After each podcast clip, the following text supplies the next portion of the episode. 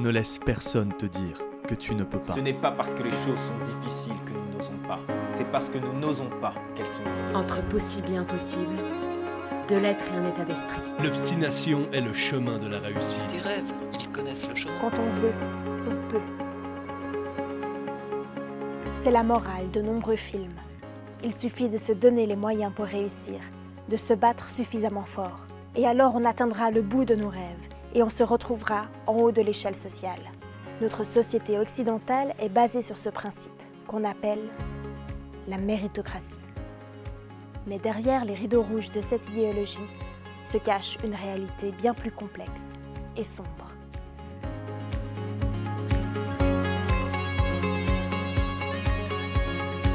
Vous écoutez un épisode de l'Uniscope, le magazine du campus de l'Université de Lausanne. Je m'appelle Marion Deveuvet et je m'intéresse aujourd'hui aux dangers de la méritocratie.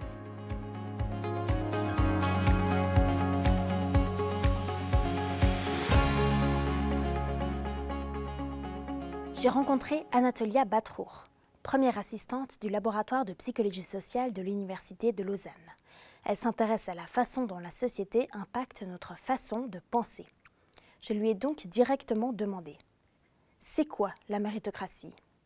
Il s'agit d'un système social dans lequel les, récompenses, les ressources, comme le pouvoir ou l'argent ou les opportunités professionnelles, sont distribuées en fonction du mérite. Alors le problème, c'est que c'est la grande boîte noire de qu'est-ce qui constitue le mérite. En général, il y a un consensus sur le fait que c'est en tout cas composé partiellement de l'effort, des capacités et d'un mélange entre formation et expérience des individus. Logique. On produit de l'effort, on a des capacités et de l'expérience, et on obtient des ressources. C'est tout La particularité d'un système méritocratique par rapport à d'autres systèmes, c'est qu'il y a une grande emphase sur l'apport de l'individu. Et l'objectif d'un système où on se base seulement sur les qualités d'un individu, ce serait, s'il marche bien, que ce soit un système qui est dénué de biais, puisqu'on ne tiendrait pas compte du groupe social à laquelle la personne appartient ou des relations sociales cet individu. Donc c'est pour éviter un système soit de discrimination par rapport à certains groupes sociaux, soit pour éviter qu'il y ait de la corruption et qu'il y ait du copinage dans le milieu professionnel en tout cas. Et donc ça, c'est censé être la méritocratie quand elle fonctionne très bien, c'est-à-dire on se concentre seulement sur ce qu'un individu a apporté et pas sur les personnes qu'elle connaît ou le groupe social auquel elle appartient. Donc la méritocratie est un idéal de société dans laquelle on a tous et toutes les mêmes chances dans la vie et où le succès n'est que le reflet de notre effort, sans biais, sans discrimination. Mais bon, on sait bien qu'il y a des inégalités dans notre société et que le milieu d'où l'on vient, par exemple, a un impact sur notre réussite scolaire et sociale. En Suisse aussi, Selon les enquêtes PISA, qui testent les compétences des élèves à l'échelle internationale, sur les tests écrits en Suisse, les élèves défavorisés ont plus de 3 ans de retard sur les élèves issus de milieux favorisés. Ça veut dire qu'en moyenne, un ado de 15 ans issu d'un milieu défavorisé a le même niveau écrit qu'un enfant de 12 ans d'un milieu favorisé.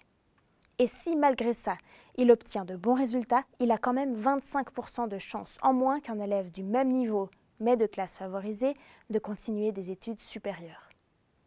Pourquoi autant de différences? Bien évidemment, le problème d'un pays inégalitaire, c'est que les personnes ont différents types de ressources, et notamment de ressources économiques, et que quand on a de l'argent, on peut s'offrir certaines opportunités que d'autres personnes n'ont pas, donc on peut prendre des stages non payés, on peut aller dans une école privée si on a des difficultés scolaires, on peut avoir des répétiteurs, répétitrices si on a des difficultés. Donc ça, c'est, je pense, une réponse qui est un petit peu évidente.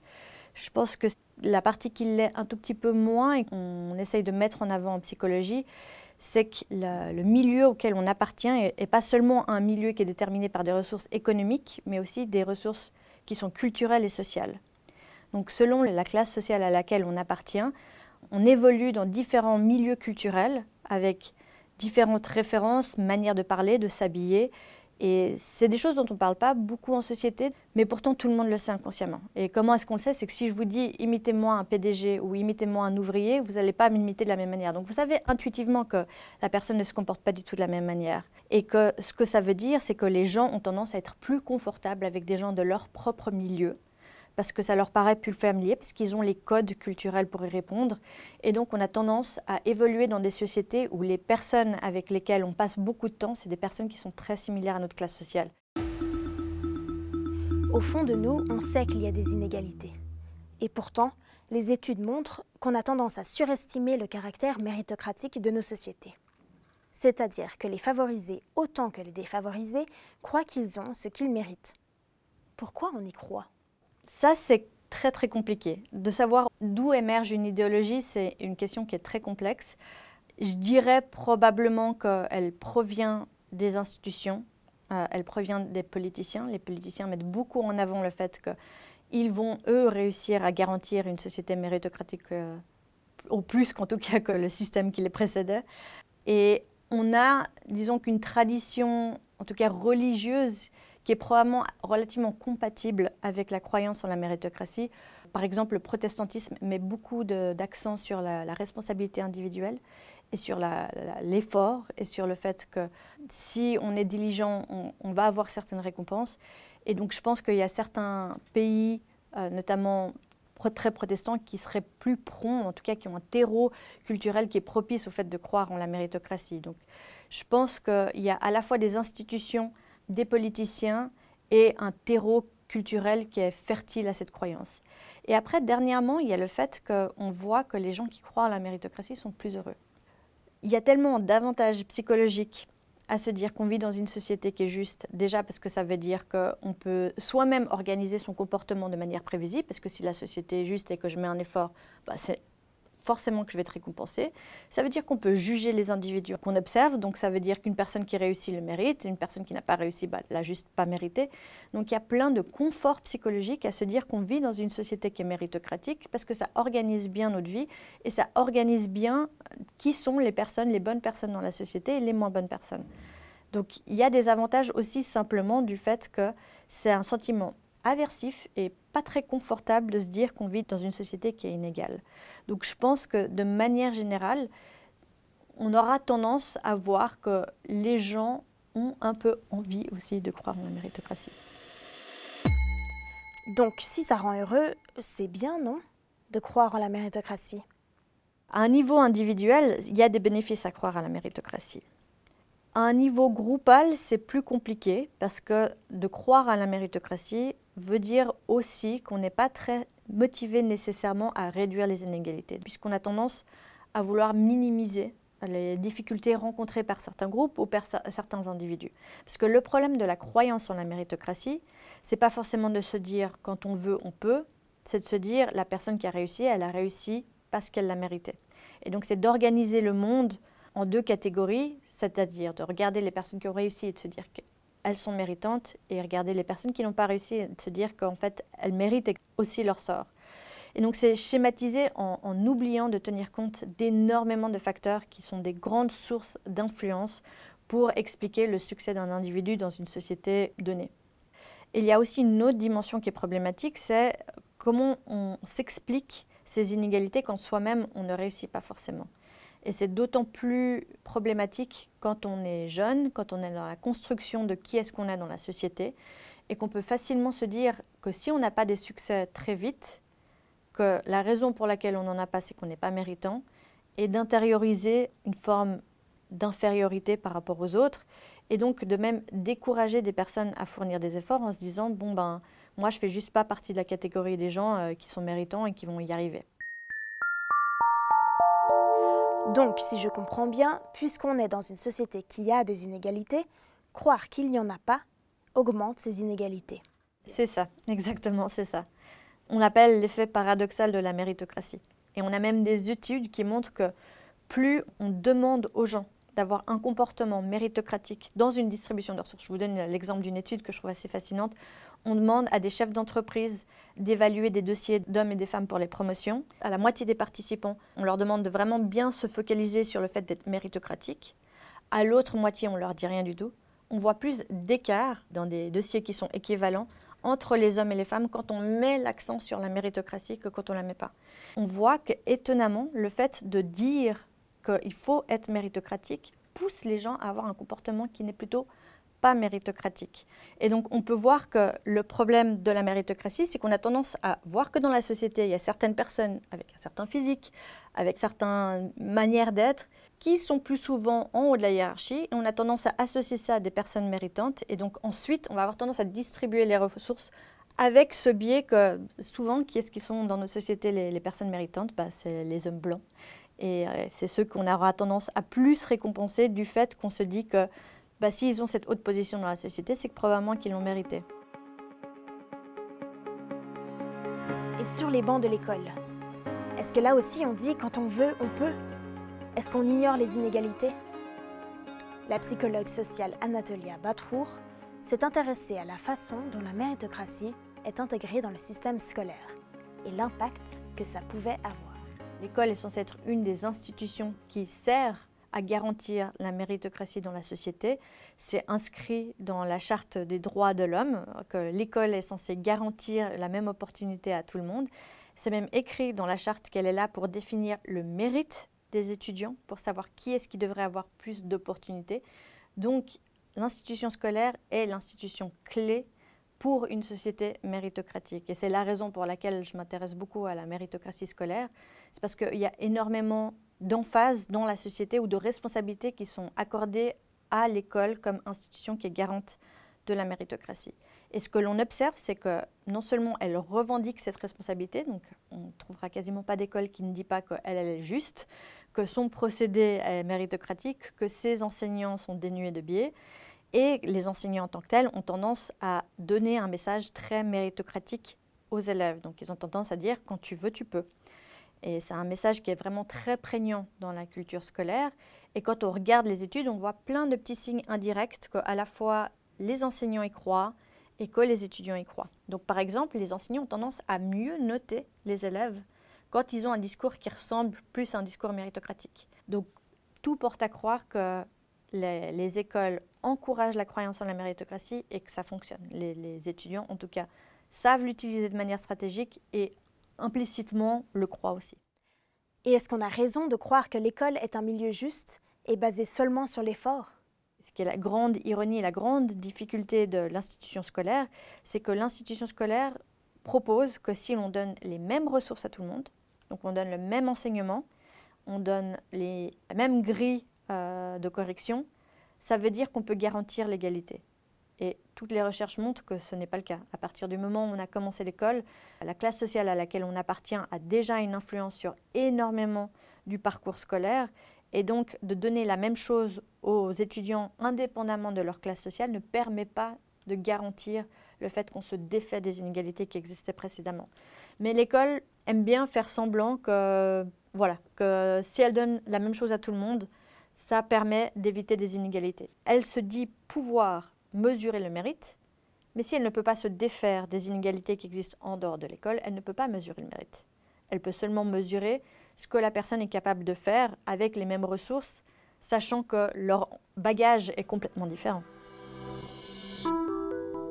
Un bagage différent, c'est par exemple des variétés culturelles qui peuvent représenter un handicap qu'on appelle invisible. Moi, par exemple, je suis euh, une immigrée d'origine ukrainienne, je suis arrivée à l'école, je ne parlais pas français, ça semblait évident la première année que j'allais pas pouvoir être aussi bonne que les autres parce que euh, c'était visible pour tout le monde que je ne parlais pas la langue.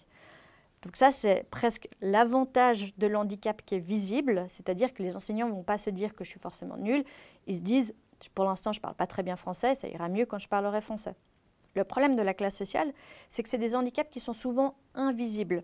On voit que les enfants se comportent différemment, les enseignants voient qu'il y a des élèves qui sont plus à l'aise à l'école, euh, qui se comportent de manière qui sont plus valorisées, sans savoir nécessairement que ce n'est pas dû à un mérite personnel, c'est juste dû à des codes culturels qui sont vraiment différents. Parce que ce qu'on observe, c'est que, comme je disais, il y a des cultures différentes de classe, et ce n'est pas qu'elles émergent complètement au hasard. Ces codes culturels sont utiles à l'intérieur d'un certain environnement. Il vaut mieux avoir des codes de classe supérieure dans un milieu de classe supérieure et il vaut mieux avoir des codes culturels de classe inférieure dans ces sociétés-là. Un des grands exemples, c'est que les élèves de classe supérieure vont plus facilement s'adresser à l'enseignant, poser des questions et demander de l'aide. Parce que dans leur propre milieu familial, c'est quelque chose qui est très valorisé. Donc le fait de montrer de l'intérêt, de montrer de la motivation, de communiquer avec le parent, c'est quelque chose qui est très valorisé. Et c'est aussi quelque chose qui est très valorisé à l'école. Dans les milieux plus populaires, quand on a une famille qui est très occupée, qu'on n'est pas le seul enfant, mais peut-être qu'il y a beaucoup plus d'enfants, que l'environnement est de manière générale plus stressant, les enfants ont tendance à ne pas vouloir stresser leurs parents. Et donc une manière de se montrer respectueux, c'est pas de prendre l'attention de son parent plus qu'une autre personne alors que l'élève de classe supérieure est très focalisé sur ses propres besoins et à aller chercher ses propres besoins, l'enfant de classe inférieure va avoir tendance à être beaucoup plus respectueux du besoin d'autrui et notamment du besoin de l'autorité en question, et donc pas du tout aller vers l'enseignant, ce qui va être interprété par l'enseignement comme un manque de motivation, un manque d'investissement, un manque d'intérêt. Ça, c'est une des grandes difficultés qu'on voit à l'école et ce qui cache beaucoup des inégalités et qui font que les étudiants, les enfants ne se rendent pas compte qu'ils ont un handicap qui est invisible, les enseignants ne se rendent pas compte qu'ils ont un handicap qui sont invisibles, et les parents souvent ne se rendent même pas compte qu'il y a un handicap qui est invisible. Et donc ces handicaps ont tendance à s'accumuler et prennent la forme de ce que l'on peut voir comme de la motivation, de l'intérêt, de l'effort, parce qu'en fait, ils ont intériorisé le fait que ce n'était pas pour eux, qu'en fait, eux ne sont pas bons élèves, que les enseignants se comportent avec eux comme s'ils n'étaient pas des bons élèves et que clairement, ils n'ont pas les codes culturels qui sont appréciés à l'école, qui ont tendance à être des codes culturels de classe supérieure.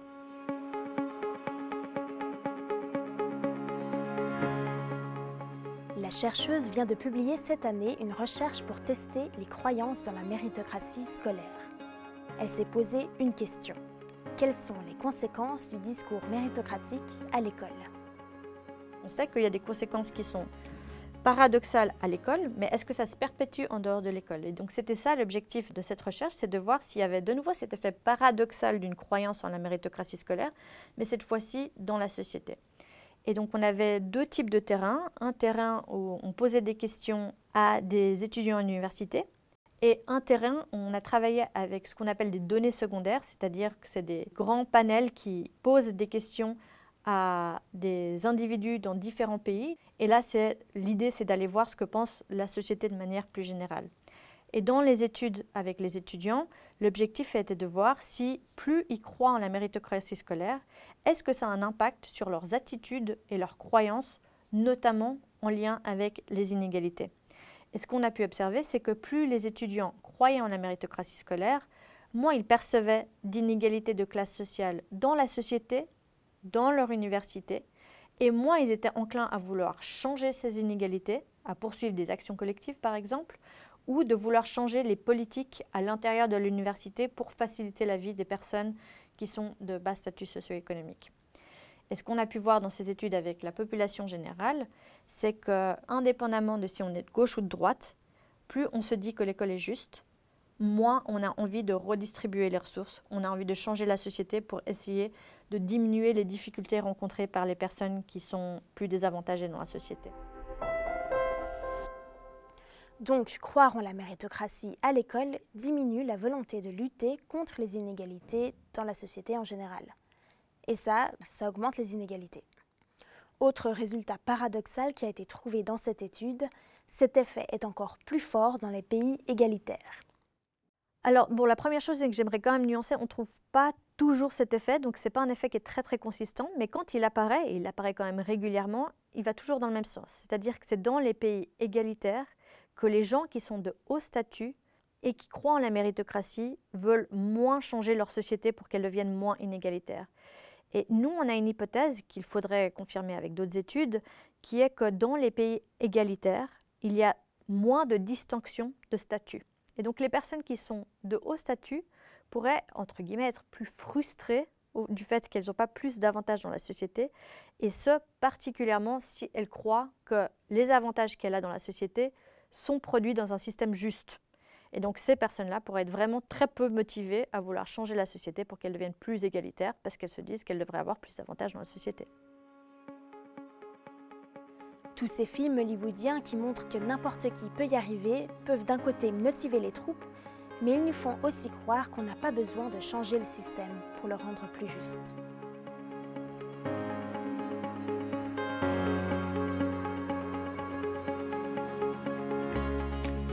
L'école est donc basée sur un système méritocratique qui a la conséquence paradoxale d'augmenter les inégalités. Mais alors qu'est-ce qu'on peut faire concrètement pour lutter contre cet effet? Alors moi je dirais que un bon endroit où commencer c'est de plus communiquer sur les difficultés que rencontre l'école à assurer l'égalité. Parce que comme j'ai dit, un des, des, points centraux dans la méritocratie, c'est l'école. Et l'école, parfois, avec toute la bonne volonté, n'arrive pas à se défaire des inégalités qui existent dans la société. Mais parfois, l'école n'est aussi pas de très très bonne volonté et a tendance à renforcer les inégalités. Et donc je pense qu'il est bien de reconnaître que même si l'école n'est pas complètement non méritocratique, ce ne serait pas vrai. Il y a des personnes de milieux populaires qui peuvent aller à l'université. Ce n'est pas le cas de la majorité des personnes qui proviennent d'un milieu populaire et en général, ça n'a pas un grand lien avec leurs compétences ou leurs performances, mais avec le fait qu'elles rencontrent plus de difficultés à l'école pour des raisons extrascolaires et parfois pour des raisons scolaires. Donc moi, je commencerai par faire un discours beaucoup plus nuancé sur ce que l'école est capable de faire et ensuite de travailler sur ce qu'elle est capable de faire, c'est-à-dire moins mettre l'accent sur la sélection, surtout que l'objectif de l'école, c'est de les former. Et donc vraiment de focaliser sur le fait que l'école, elle sert à former tout le monde.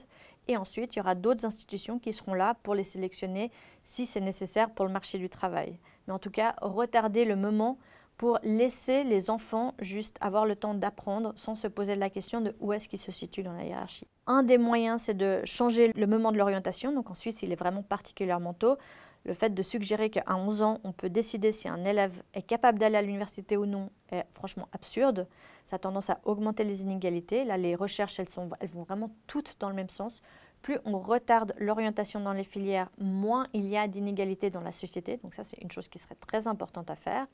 Ensuite, je pense qu'à l'école primaire, pendant un bon moment, il n'y a pas vraiment besoin d'avoir des évaluations qui permettent de comparer les élèves entre eux. Donc on pourrait tout à fait avoir de l'évaluation qui est formative, c'est-à-dire tu as fait juste ou faux. Quand tu as fait faux, je t'explique pourquoi tu as fait faux et qu'est-ce qu'il faudrait faire pour t'améliorer, sans qu'il y ait une évaluation globale qui permettrait aux élèves de s'évaluer entre eux. Donc ça, ça peut prendre la forme de notes, mais ça peut prendre la forme d'évaluation, ça peut prendre... En fait, c'est n'importe quoi qui permet aux élèves de facilement se comparer, va avoir ensuite l'effet de les enfants connaissent la hiérarchie et savent s'ils sont élevés ou bas dans cette hiérarchie. Et donc, moi, ce seraient principalement les deux choses que je commencerai à faire. La troisième que je ferais, c'est, comme je dis, essayer de plus possible, et ça c'est basé sur mes travaux, de dissocier le rôle des enseignants. Donc, le rôle des enseignants, ça devrait être principalement de former les élèves. Et je pense que la sélection devrait être effectuée par d'autres personnes.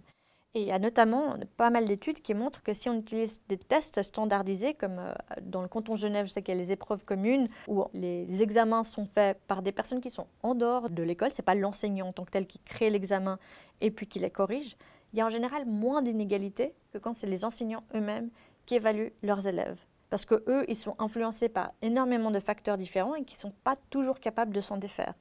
Et donc de plus séparer l'évaluation et la formation, je pense que ce serait une première étape, en tout cas, pour diminuer les inégalités à l'école.